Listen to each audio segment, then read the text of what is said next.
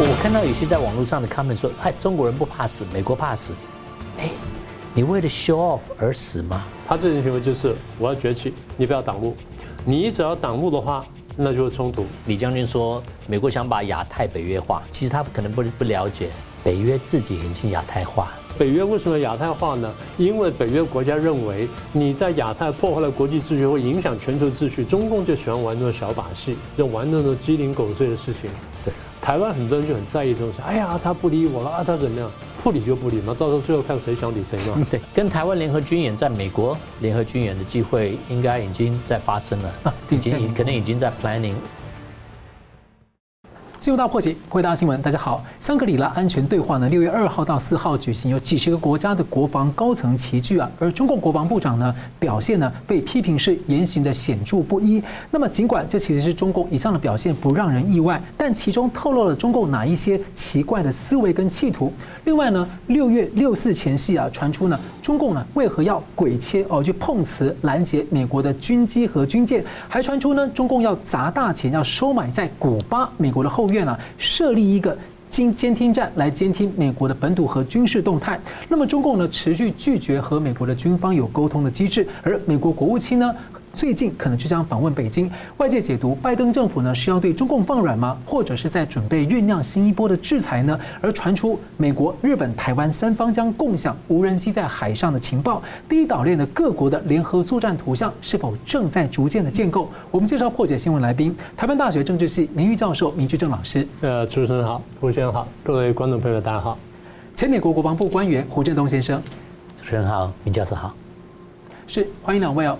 维护以规则为基础的国际秩序啊，这句话应该全世界大家看听到都会背了啊，就几乎是过去六年来的最热门的一句话。而美国的霸权跟这个例外论呢，被认为稳定了国际、提供国际秩序的公共财，还有包括的自由经贸等等的。那中共几十年来了，被认为是这一套二战后的国际秩序下最大的获利者之一。但是中共的防长李尚福呢，公然说。各国谈论基于规则的国际秩序，但从来没有说明这些规则是什么，还说中方反对例外论。尽管呢，中共一直在各个地方哦，这个切香肠制造例外还常态化。他还提到了相互尊重胜过欺凌和霸权，还说中共要致力改善世界的正义跟公平。所以我请教 Tony 大哥，你怎么看啊？李尚福这样的一个说法啊啊，真是我我看到他讲这句话的时候，我觉得他真的有点。怎么讲？中文可能叫不要脸，因为这个国际秩序是怎么出来的呢？是像联合国这种国际组织出来的。中国也是联合国一个会员，而且是是 Security Council 的会员，所以他应该很了解这些 rules。就像联合国出的那个海洋法公约上面很清楚，哪些是公海，哪些是经济区，哪些是领海。十二海里是你的领海。台湾海峡十二海海里是你的，其他是公海和台湾的领海，不是整个都是你的你的内海，对不对？这就是国际的秩序。然后他说他不晓得，真的吗？还是你不想看见？你不想听？不想尊重？因为他可能自己觉得，哎，我比较不同，你们都不能不同，只有我能够不同。呃，所以我觉得。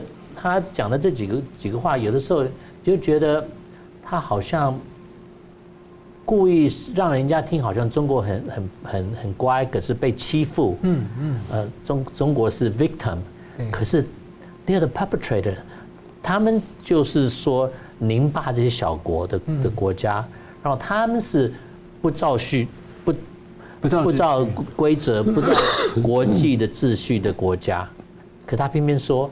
我更不晓得这秩序是什么。你们一天到晚有这些规则，你不跟我讲这规则是什么？可是你你在这个会里面啊，你晓得这个规则，你是不理而已。所以这很这很大的不同。而且过去其实几十年来，他们有很多的中共，也有很多的国际法的学者啊。其实他怎怎有那么多的交流，怎么可能说说没有就没有？哦对，所以你怎么看？像说他什么声称反霸权，却但是公认他其实他被公认在四处霸凌嘛？所以您对于他这种例外论呢，你还有什么样的观察呢？最主要是他觉得他有权利，嗯，他觉得他不是利用例外，这是很很危险的情况，因为。他不遵守国际的秩序，而而自己不晓得，你真的在用你的例外论。南海已经割好了，哪些地方是哪个国家的？然后你说整个是我的，这是什么道理呢？这是因为你说我是例外的，因为我事先就讲都是我的，你你这个入来的我不承认，你二零一六年这个这个法官决定的东西，哎，我不承认。虽然这是联合国的 Court Permanent Court of Arbitration，可是他还是不承认。为什么？他说我例外，你这个 Court 你做你的小事情，我比你大，I'm exceptional。所以他反对例外论，但他自己又一直在主张他的例外论。对，你看他每一个动作，对，都是说，哎，我大，我讲的算，我是例外，你们照这个入，我不必。嗯，You know，so I I think 这个方面，当然不晓得什么时候中国才会了解，你并不例外，你是世界那么多国家之中的一个国家，要。世界和平的话，大家 follow 同样的的的 rule，同样的规则，同样的秩序，让世界和平。那我请问啊，其实我们在知道像经贸领域的话，之前就是承诺要，呃，就是因为办北京奥运，承诺要这个两公约要签，这个要批准，要实施。还有就是说加入 WTO 的时候呢，承诺结构性的改革，但他都没有做，但到最后还把这种霸凌反过来这个正当化，要求别人接受。那我想请问一下，如果这样的话从一个国防部长口中说出来，你怎么解读？哎，国防部长，而且在在全世界大部分国家的国防部长都在一起的时候，他讲这个话，您怎么看呢？我我是希望其他国家的国防部长和其他的呃学者都看得出来，这个他的讲法是不对的。嗯，因为就像你讲 WTO，他到现在还说我是 developing country，you know？对。好不好意思啊？自己说哦，我我实在很穷。哎，你现在是快要变成世界上最最有钱的第二有钱的国家，你还是说你是 developing country，用拿到这些 benefit，丢不丢脸？他就是他说他是市场经济嘛。对呀，什么要要 justify 一大堆东西。事实上，他比真的 developing country 在非洲这些才真是 developing country，他已经不同了。高速公路，high speed rail。大高楼大厦，对不起，你是 developed country，呀，你不能再 take advantage 这种小事情。是，你要是真的堂堂大国的话，你做你应该做的事情，不不要去占这个小便宜嘛，对不对？那我接着也请教这个明老师哦，你怎么看说李尚福这样的表态哈，他背后啊透露什么样的思维跟意图？呃，简单说，我要回应刚才那个胡先生讲一句话，这叫流氓逻辑。这流氓逻辑，一句话说完，大家你如果很仔细去读一下李尚福最近讲的话，他有一段话很关键。嗯，他说，我们希望能够建立新型大国关系。啊，对，对不对？但大家没有太理会他。我仔细读了一下，到现在为止，大家都没有太理他，所以我应该把这话拿出来讲一下。这件事情最早拿出来讲是二零一二年二月份，习近平还没有还没有上台的时候，习近平是十一月上的台，二月份他到美国去这个出访。呃，美国当然很乐意他来，因为那时候爆发那个王立军事件。是，美国希望认识这个即将上台的中国领导人，所以当然希望他来。他来，他就提出了新型大国关系，提了几个重点。美国当事人没有完全听懂，听到了，但没有听懂哈。但是九月之后，呃，九个月之后，十一月份的时候，他们开了十八大，新型大国关系呢，就已经纳进这政治报告里面来了。第二年呢，这个习近平去了这个。到了美国去碰到奥巴马，当面就问了，就提了三点。他说：“我们需要什么样的中美关系？这第一个。第二，我们要进行我们两国之间要进行什么样的合作？第三，我们要怎么样子来进行携手合作？”他说：“我们要这样把这三个问题解决呢，中美才能携手走出一条不同于以往的大国关系。”想法很好，对不对？我说你光听他讲话，你会感动得不得了的。好，那陆陆续续这几年下来，官方。对于这个新型大国关系呢，有比较清楚的阐述，啊，有四个重点。第一，历史上的很多新兴强权跟这个继承的霸权呢是发生冲突的，有权力斗争。他说我们不要这样子，我们需要呢和平共存、合作共赢，啊，这第一个特点，不坏啊。第二，就是说历史上的新兴强权、既有霸霸权之间呢，在战略上会敌对竞争，我们需要是战略上合作，然后从战略上的相互猜忌呢，转为相互理解啦，跟战略的互信，那这个不错嘛。这第二点。第三，它建立大国之间的相互包容跟共荣，那么就彼此尊重各自的社会制度跟发展道路，尊重彼此核心利益跟重大关切啊。第三点。第四，要扩大相互合作，妥善处理分歧，共同推动有助于世界和平发展的政治经济新秩序。都很棒啊，都很棒啊，听起来很棒。你如果真的都这样做的话，那完全没有没有没意思，没有没有问题的。但是你如果仔细读，打把它读完之后再看他这几年的行为，他这种行为就是我要崛起，你不要挡路，你只要挡路的话。那就会冲突，你不挡路的话就不会冲突。现在为什么冲突？因为你挡路了，所以你要相向而行，对不对？中国经常讲相向而行。什么叫相向而行？我中国继续往前走，你调整轨道对我而来，叫相向而行。大家听懂中共逻辑啊？也就是我绝对不会改变的，但你们得改变你们自己。你不改变自己的话，那就发生问题，发生问题那就是你的事情。这就我说的流氓逻辑，而且他一直要别人说他包容他，尊重他的社会，尊重他的社会制度，因为他晓得他社会制度是不对的，嗯，他的社会制度是违背世界潮流的。他言下之意就是叫你不要管我家人权的问题。这这太清楚了，因为这人类历史发展到今天呢，为什么出现民主政治？我们过去讲过，民主政治不是因为我们喜欢这样子，而是因为工商化之后，人类的社会价值观多元了。对，我们不但经济上面要多元，我们政治上多元。政治上多元呢，或政治市场化的，就像民主政治，就这个意思。对，我们今天不细讲，我就回到这重点来。所以流氓逻辑就是我要崛起，所以我不遵守国际法，不遵守国际规则，不遵守普世价值。他说他不知道这个国际法、国际规则什么东西，那你就不要来玩，那你就不要来玩。国际法、国际规则摆在这边摆了很久了，你中共进入联合国五十年了，堂堂国防部长说我不知道国际规则什么东西，那你不用来玩了。奥斯汀讲得非常清楚。奥斯汀说，美国跟盟友在印太地区，我们打造了这么一个一个秩序出来，然后这个东西呢是有愿景的。为什么呢？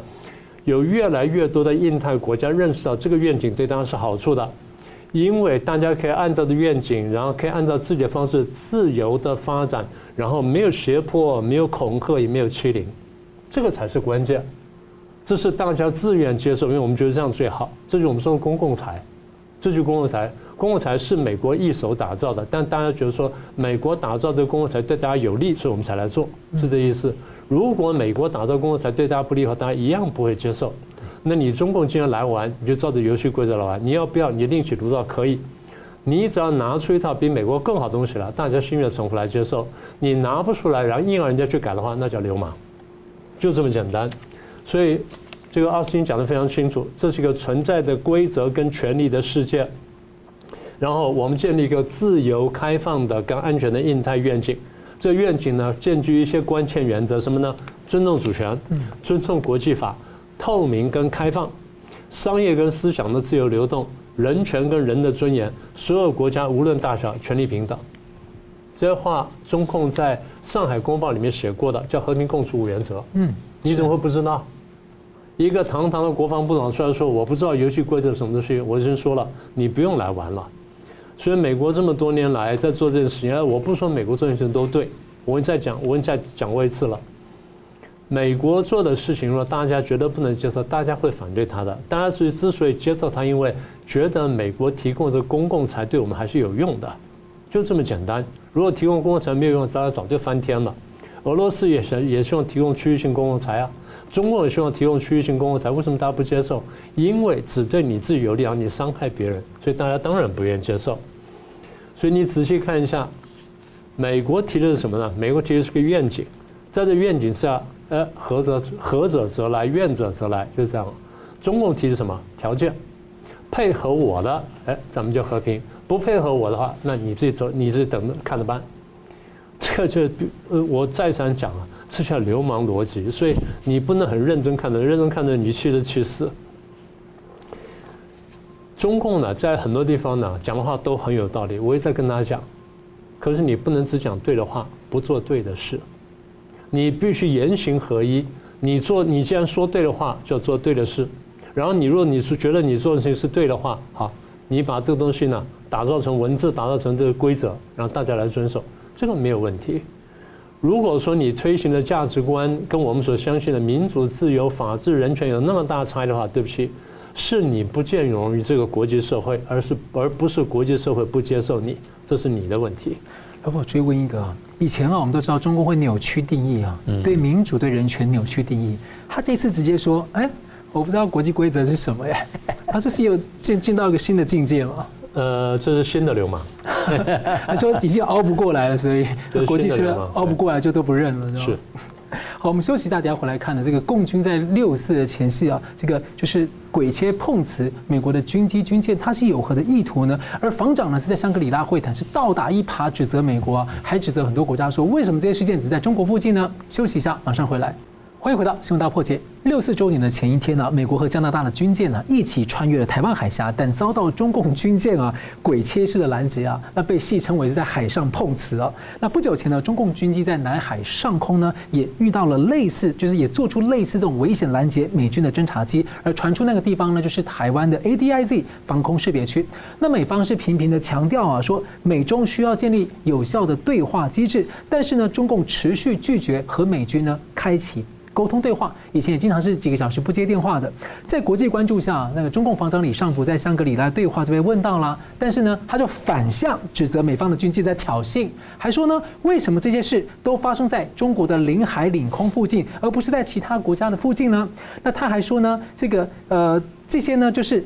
其他国家呢，这些做法就是以航行自由之名在行航行霸权之时。他还说，中共的军机、军舰呢，不会到其他国家那边去绕啊。所以，我想请问那个 Tony 大哥，你怎么看？说中共这样的做法究竟有多危险？那李尚福的说法你怎么看？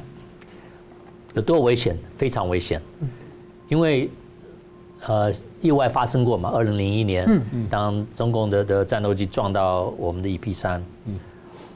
这可能再发生。如果他继续做下去的话，每次他做一个，就发生的几率就会更高。海上船不像汽车一样，你踩刹车就可以停的。对。所以呢，他这样的动作是一个非常危险的。李将军一直说中共会会照的国际的的的 procedure，其实国际有一个 procedure 叫 CUES 啊，Call for Unplanned Encounter at Sea。嗯。中共也也也同意，就是说两艘船。忽然在海上见面，两艘船都到 Channel 十六，然后说：“嘿，我是这艘船，我往这个方向走，我是这艘往这个方向走。然后，你比较大，比较快，你先走，我后走。”可他不肯听你，就说你要赶你出去，对不对？嗯。可是我直直走，这是公海，啊，所以他做这种动作，然后飞机也是，他做的动作跟那时候 J 八撞到 EP 三差不多，这样子 cut across。J 八那次发生，他已经做了两次，对，嗯，第三次才撞到，所以这是很很危险，需要吗？你你愿意为这个事情而死吗？我我看到有些在网络上的 comment 说，嗨，中国人不怕死，美国怕死，哎，你为了 show off 而死吗？嗯，美国指挥官、船长或者机长，他在 peace time 的时候，第一个就是 safety。Safety number one 是他不打仗，打仗的时候任务比较重要，他他还有 have to balance。对，可是我我们受训的都是 peace time，你绝对不会 sacrifice 一个人的命，因为军人强调要珍惜生命，珍惜生命嘛，对对不对？哪里做这种事情？做这种事情，你撞到的话，不但你的船会受伤，可能人会受伤，人会死。为什么？为了 show off，为了炫耀吗？嗯。这是很笨的事情，很不负责的事情，而且美国做的事情都是在公海。对。那这个李部长说都在中国附近，为什么呢？因为中国有很多不合法的的的 claim，对不对？对。因为唯一航行自由的任务会发生在那些不合法的 claim 的地方，没有人开船去绕新加坡。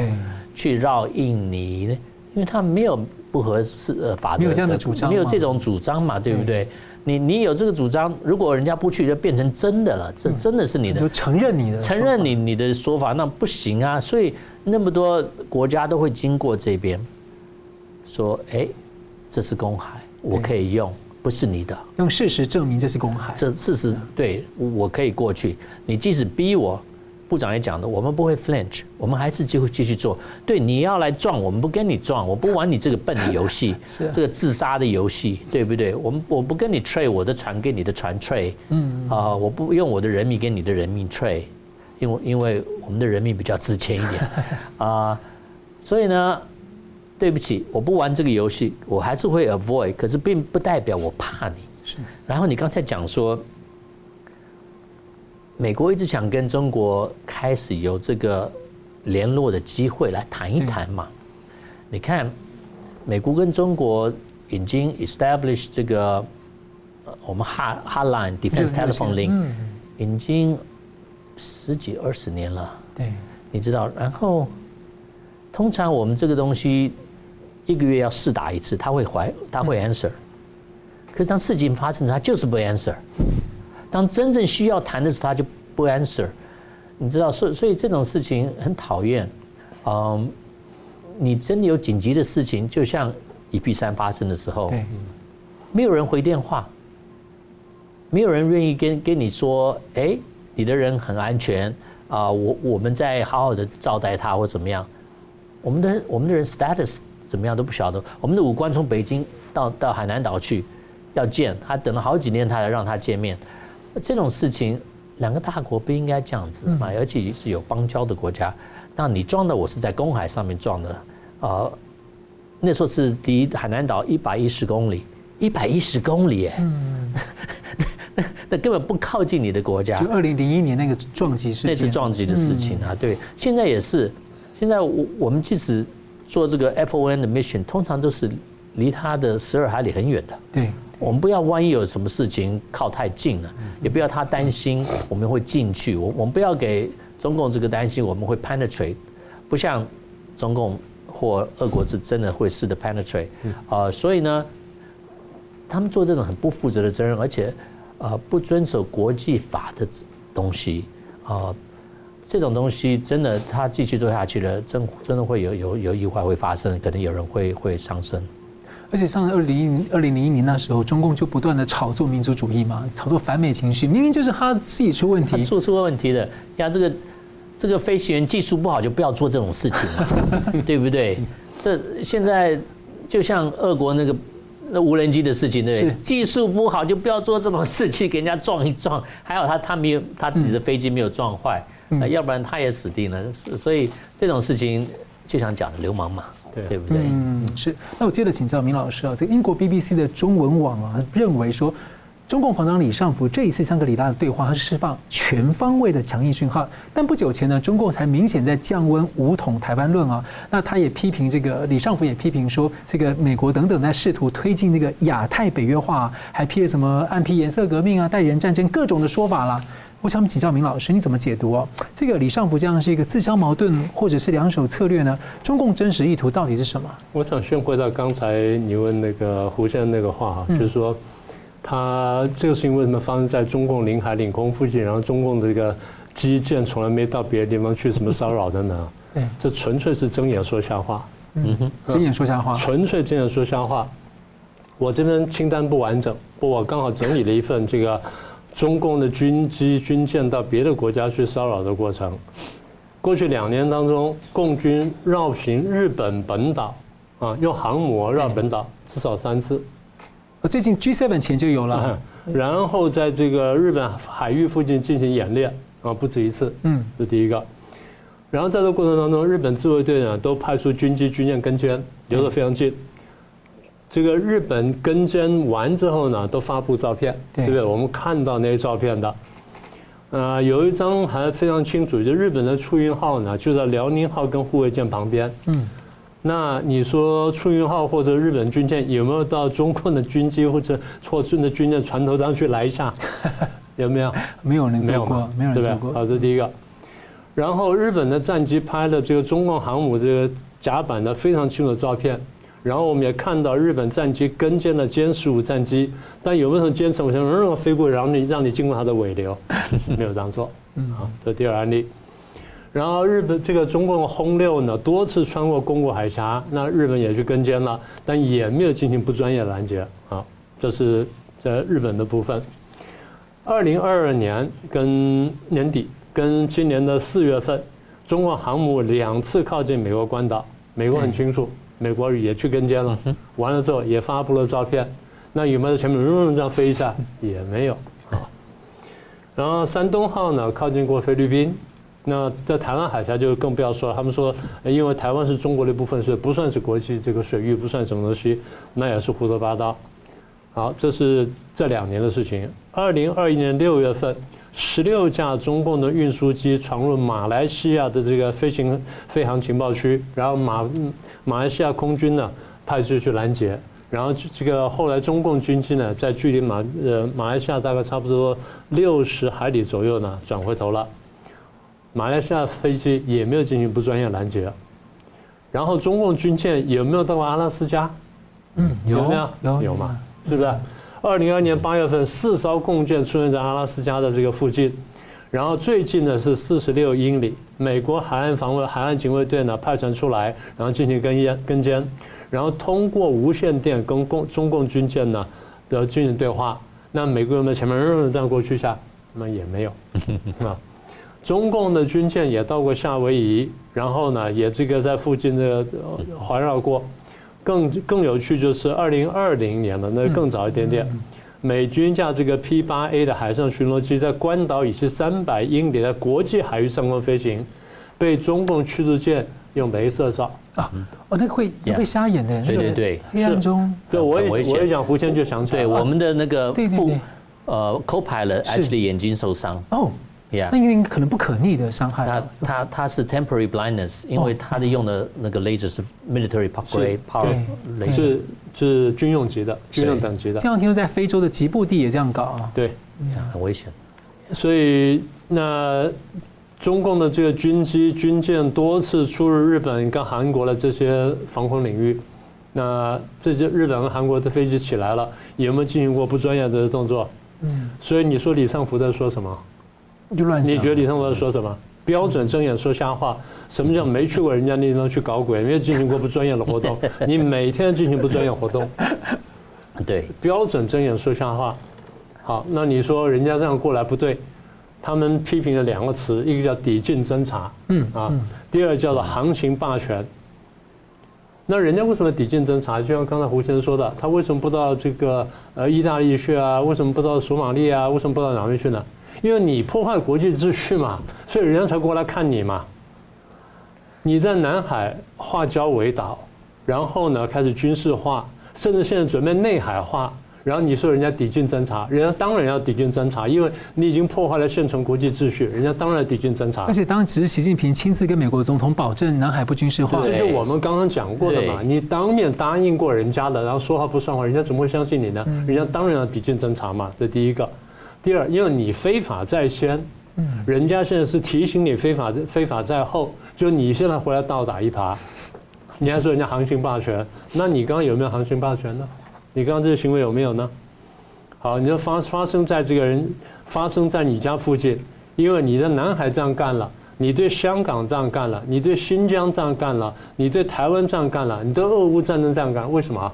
大家觉得你就是在破坏国际秩序，挑战现存的国际秩序，所以大家当然要来抵近侦察，当然要来看你。你破坏秩序在先，然后你恶人告状在先。呃，李尚福有一句话是很有道理的，所以他说你要管好自己人，管好自己军舰，管好自己飞机。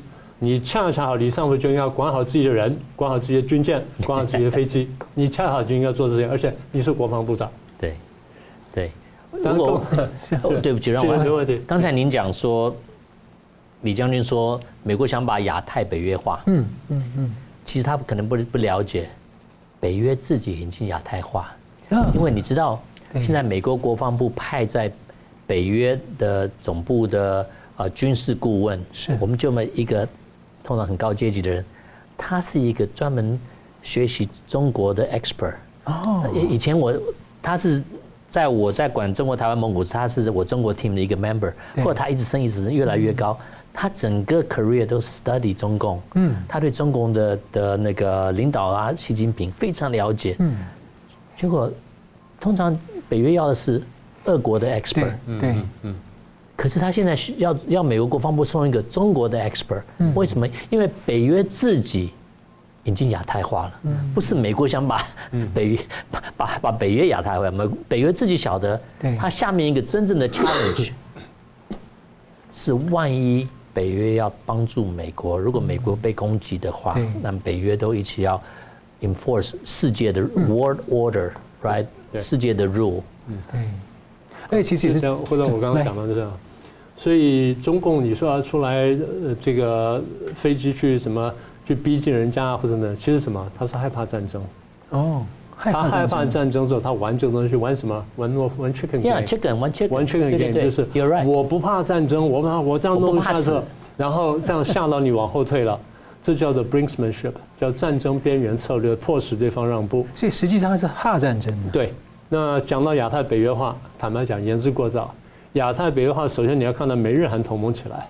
嗯，美日韩同盟不起来，然后美日奥运这这这些不不联合起来，那不叫北约化。对，北约化就是任何一个成员国被打，大家都来帮忙，这才叫北约化。如果说是多个双边关系的话，那还不叫做北约化。那可能实际效果上，中共觉得很。对对，我没说完。嗯。所以中共讲亚太北约化是什么？它不是实质效果，现在也还远远不到。哦。但为什么他这样讲？要担心。担心。那他真的担心，他提前把它讲出来，怕你北约化。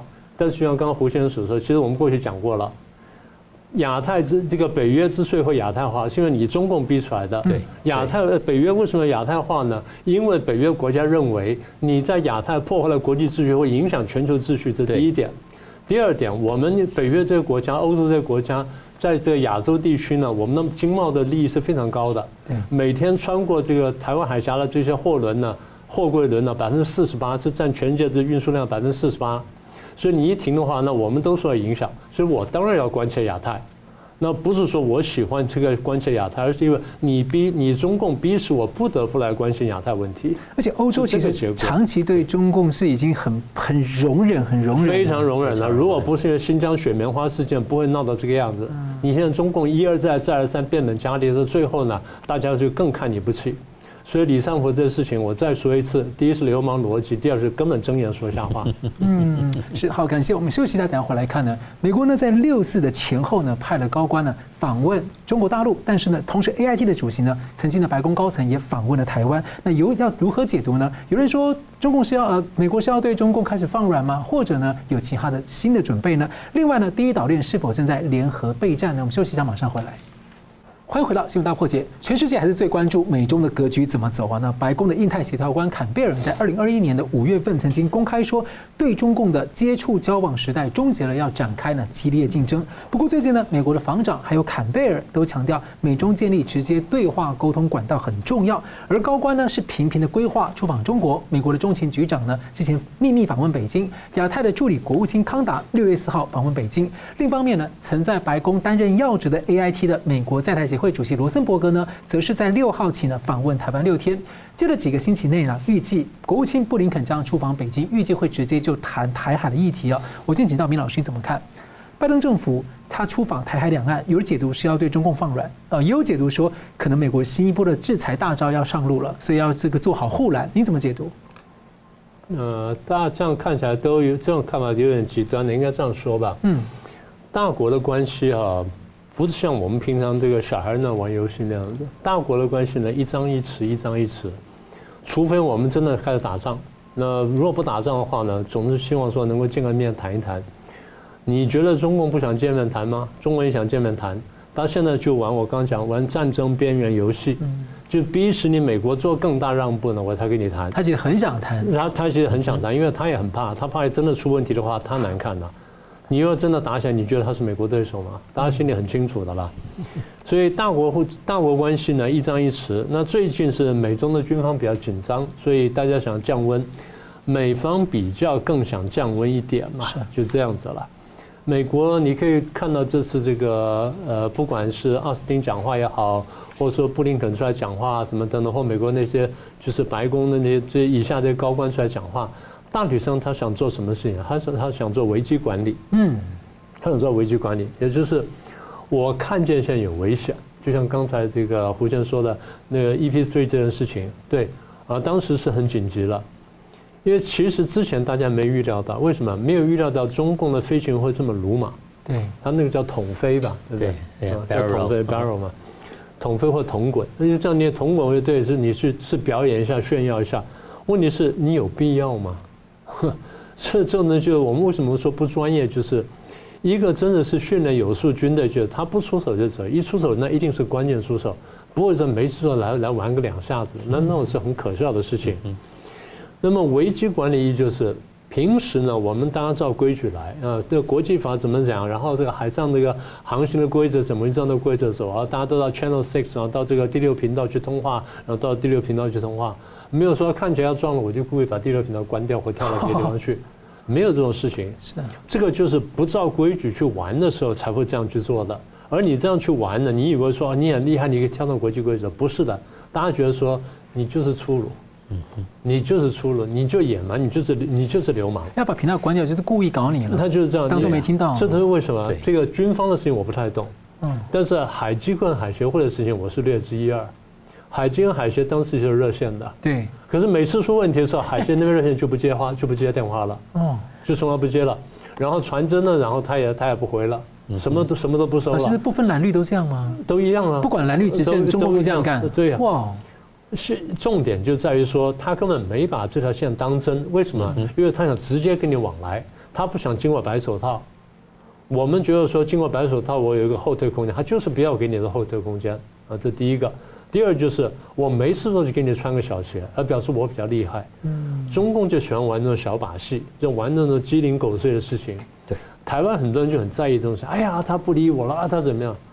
我很多次我讲，不理就不理嘛。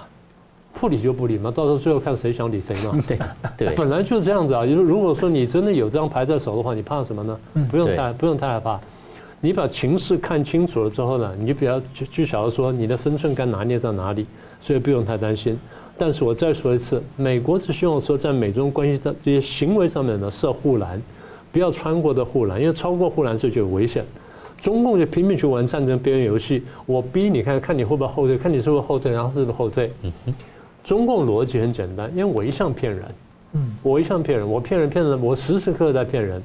你三个总统都被我骗过，然后我骗骗出了三个公报来，所以我现在准备骗第四个，我就骗骗看，我看你紧张到什么地步，到紧张之后你会把台湾卖掉，我就在等那一天。哎，真的过去骗到几次了，对不对？他觉得说是可以骗骗看的，但对美国来说不是啊，美国现在很清楚了，请大家想清楚。美国的战略现在只有两个，只有上策跟中策。上策就是我要吓阻战争的爆发，我一天到晚秀肌肉或干什么？秀肌肉不行了，我到你家去讲，我跑来跟你讲，哎，我是这样的啊，我拳头大胳膊粗啊，我这边有多少条航空母舰呐？然后我有多少潜水艇啊？我有海狼级，有什么什么等等啊？然后俄亥俄级你都打不过，然后我没说开两台给你看。好，你不相信？好，我再绕圈给你看，好，行了。对，对，美国就这个个性，美国这个个性就绕给你看。好，那中共就是我没事的时候我也起来一下，扶一下，然后弄一下。你美国跟日本不是去去这个演习吗？我前几个礼拜我就把船摆在水底下，那摆在底下。你演戏了，然后我突然浮起来，然后我走掉，很厉害。我我问过日本的那个海军将官，他说日本人说啊，我们吓一跳啊。我说这个就是高明的，这就是叫兵法，这对。这就叫兵法，这就是厉害的地方。他打不过你，但他晓得在策略上赢你，就像是这个什么下士对上士一样。我们比三捧嘛，三捧我都比不过你，但我若调过来的话呢，我输我输一捧，我赢两捧，那我就还赢一捧。这就是战略，这就是高明。有点自我安慰跟那种宣传啊。那那是那是安慰跟自我宣传，但策略来说这是对的。啊，对，策略来说对，也就是其实我三头马都不如你，但是我这样调转过来的话，我赢两捧，所以算起来我还赢一捧，这是战略，这是高明的。不过中美双方呢，虽然玩到现在啊，我还得提醒大家，还不是零和游戏。即使到美国跟苏联那时候，也都还不是零和游戏，双方没有准备打热战，因为双方晓得热战非常可怕。是，但虽然不是零和游戏，双方现在对抗的地方太多，我们一个个数给各位听。第一是刚刚我们讲的不专业的拦截啊，这第一个。第二，南海问题这事情是一直在这里的，中共化礁为岛，然后就开始军事化，开始干什么？这个东西你都还没改变过来。这第二问题。第三呢，台台湾问题，台湾问题现在变成美中之间争执的焦点。我已经多次讲了，我说台湾夹在两强当中呢，空前难受，但空前安全。我们每天被飞机吓就是难受，但是相对来说是安全的。为什么？因为美国绝对不敢放手，中共也不敢真的动，他只能来闹一下。包括上次这个去年八月份的这个第四次台海危机，他对台湾打飞弹，造成了封锁台湾海峡的效果，也只能是三个半小时。嗯，因为再长的话，就真的封锁台湾海峡，国际要抗议的，然后国际要惩罚的，然后台湾问题。再一个是印太秩序的问题，你在印太这样搞，你是要破坏秩序呢，还是要维护秩序？俄国跟乌克兰战争，你中共的态度，你会不会突然改变？你是不是最后要帮俄罗斯？你要干什么？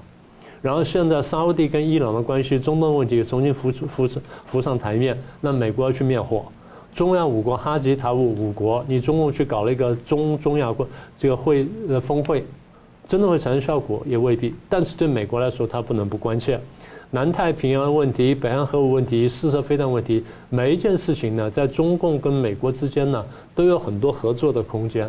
所以美国现在不愿撕破脸，是说，我也希望说你对国际秩序能够有所贡献，做一个负责任的国际大国。嗯啊，做一个负责任的国际大国，你要吃大国，你就像个大国样子，不要一天到晚搞些鸡零狗碎的小事情。除了这些之外呢，还有两个重点。第一个重点呢，美国今年要大选，他怎么提振经济，然后把这经济变成选票？这部分坦白说，还得跟中共呢，不是跟中共商量，而是跟中共呢有一些这个 give and take 的过程。然后我们在这过程当中，怎么样能够稍微合作，让我经济漂亮一点，让我让我这个拜登可以选得好一点点。好，这是拜登现在想的事儿。还有一点，你说分访台海两岸。台湾今年是选举年，哎，是台湾今年选举年，美国也不希望看见有意外发生，美国也希望说台湾的选举平平和和、顺顺利利，选出台湾人是按照规则选出来的一个一个总统，啊，然后加上其他的立法院呐什么等等，然后能够顺利的在开展，不管是国内政治也好，或两岸关系也好，所以整体来说呢，从作为一个大国来说，他看的不是一时一地，作为大国他看的是全局，他必须把每一个地方都照顾到。所以对他来说呢，他是有他的困难。呃，台湾因为这个当惯了小国寡民的，所以比较不习惯看国际事件，所以不习惯做从全局角度看问题。但一旦你放大到这个角度时，你就晓得说，哦，原来美国考量是这样。呃，我不是说美国什么事情都对，我只是说美国的考量相对来说比较完整、比较全面，只是如此。所以台湾人不要被中共洗脑，一洗就觉得哇，最高兴的不得了了，哇，中共讲话都对，不是的。我刚刚讲过了，中共的话你仔细推敲一下来，全部是经不起这个再三推敲的。我们将来详细再说吧。所以今天我就先谈到这里，就提醒大家，不管从内从外来说呢，美国跟中共呢现在还不是零和游戏，还有很多可以合作的空间。虽然还有激烈竞争的地方，不过对美国来说呢，打造一个护栏出来，确保美中关系不出纰漏呢，是他现在最关心的问题。嗯嗯，是。我们就会看到，在香格里拉会谈期间啊，中共防长李尚福谈到台湾呢，以所谓的全时代战来恫吓。那美日澳菲四国的国防部长呢，第一次举行了会谈啊，那达成了情报共享的共识。还有英国的《金融时报》披露呢，美国、台湾、日本将分享海军侦察无人机的即时数据啊，尤其是例如。共军的海上动态啊，当然台湾的军方目前说法是对这个臆测哈无所悉啊，但是呢，之前很多的说法，我们最后我们最后来看好了啊。那还有一个先前呢，美国、日本、韩国三方啊连通的军事雷达要交换侦测到飞弹的情报，因此当这些东西都连在一起，好像以美国为核心的时候，基本上好像第一岛链有点相连的感觉。我想请教这个胡大哥，你怎么解读？因为台湾这方面的合作，过去也我们知道可能不是没有，大家都猜的可能会有，但是很少被公开放消息出来。这也是吓阻。嗯，美国已经把美国最能能力最强的 Global 号世界鹰呃无人侦察机对。调到日本了。啊，对对对。对，哎呀，那个飞机可以飞飞四十个小时不下来的，它就可以绕，会一直看着，很很少东西能够躲掉它，所以呢，这个情报给大家看嘛，嗯，给给给。给你的盟军日本、台湾和菲律宾，如果需要的话，可以看得很清楚，在哪里中共的军队 forces 在哪里，他讲话是讲什么东西。我觉得这样子的话，中共应该晓得你很难给人家一个 surprise。嗯，你说你要速战速决，要怎么要做什么东西？哎，很难，因为这种 early warning，对，有的话是可以吓阻，早期预警啊。对啊，因为你 surprise，通常你打仗有 surprise 的话，你可以增加你成功的机会很多。对。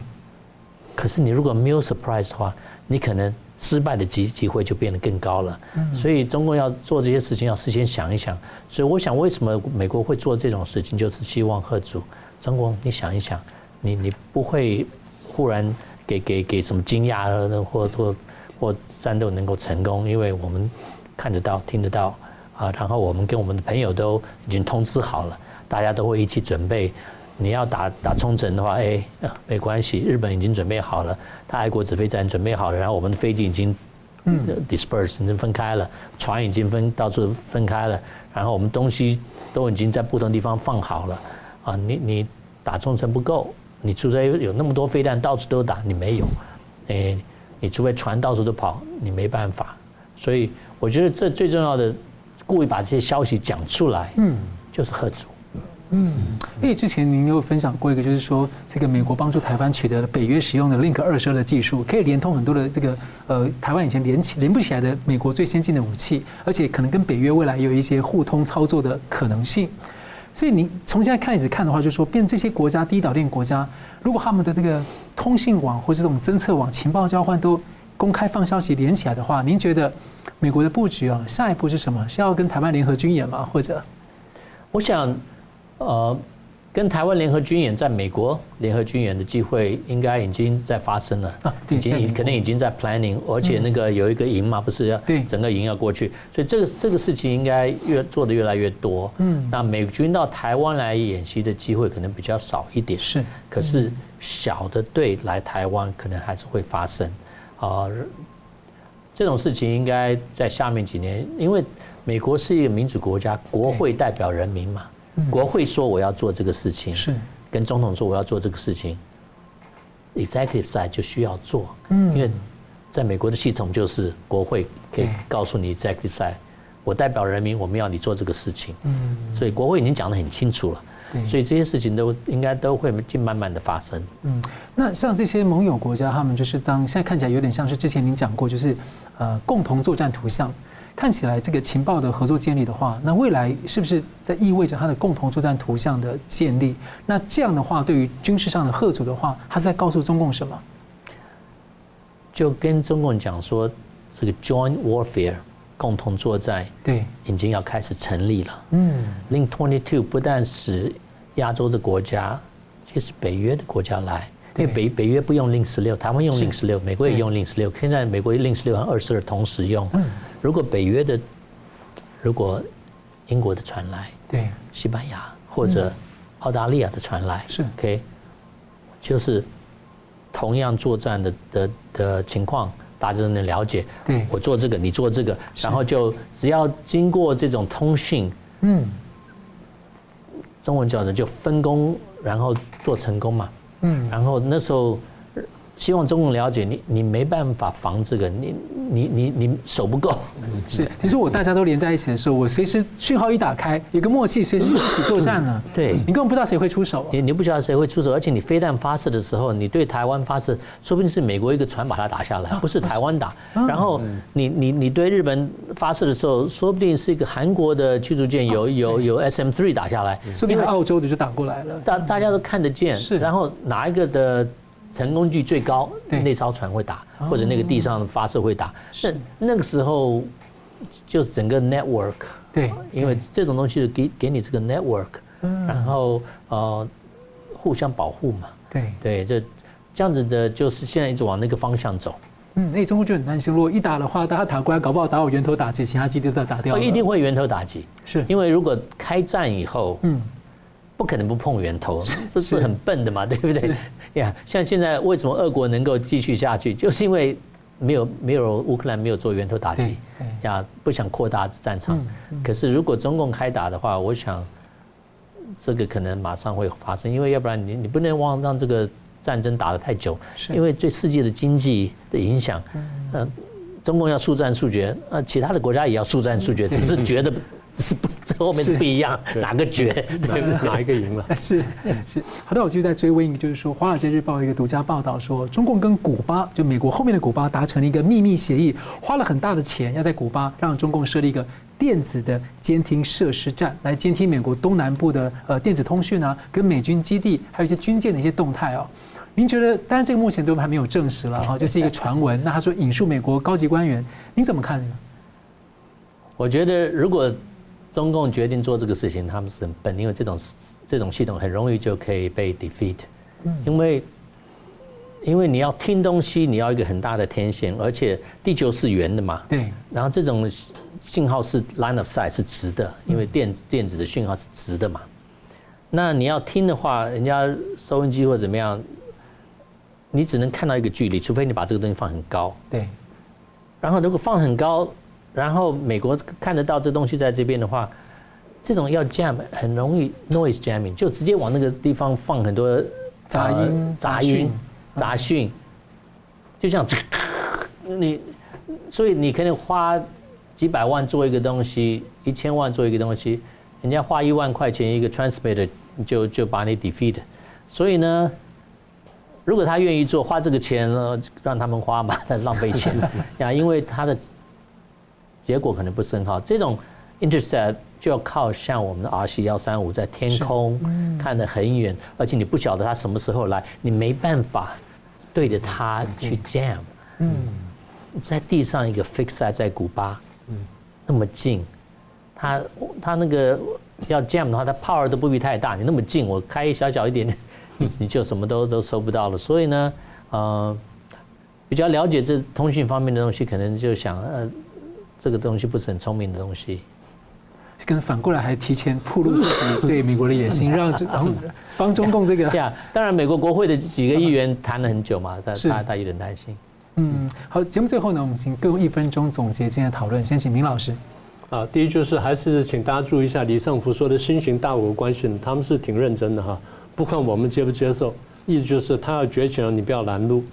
那么他对国际法跟国际规则不了解，那是他的问题。不过对我们来说呢，我们还是得明白敌人在想什么。第二呢，这个美国或者说其他国家对于中共的抵近侦察或者什么航行霸权呢，那是因为你你中共自找的，你中共自己要招惹人家，然后把破坏国际规则之后，大家对你抵近侦查。你如果真的收敛的话呢，其实这些事情都不会发生。然后第三呢，就是美中关系呢，我们讲一张一弛，一张一弛，是虽然说是一张一弛，一张一弛，但是你中共的姿态越来越高，对国际社会威胁越来越大的时候呢，大家对你压力就越来越大，这是你自己找来的。所以亚太北约化呢，你会担心的，那很简单，因为你的行为造成了亚太北约化。本来是北约在北约这个国家对亚太是没什么关心的。现在很多欧洲国家讲说，如果美国跟中国打仗，我们最好不要卷进去。到时候事情发生，你看他卷不卷？他想不卷都不行。所以问题是，真的是中共自己反求诸己吧？嗯，是胡大哥。我们刚才讲了很多东西，尤其是李将军在新加坡讲的话，对中国，你听他讲什么，你应该多看他做什么。要看他做什么，看他现在做的事情，你就看得出来。中国还没有准备好做一个很有责任感的大国，他现在还是好像一个流氓小国。虽然他国家很大，经济很强，可是他的动作，还是一个流氓小国。所以希望中国慢慢的改，真的开始就是了解国际的的的秩序，然后其他的国家能够接受的东西。然后他们也可以 follow。而且我觉得比较让人担心的，其实中共他那边其实做国际法研究跟国际政治其实蛮厉害的，所以他们应该是非常清楚。但好像变成是反过来，其实在钻空子，甚至进一步颠覆你、改定义，到最后甚至就把它虚无化了。对，嗯，好的，我们非常感谢两位来宾精辟的分析，感谢观众朋友的参与。新闻大破解，每周一、三、五再见。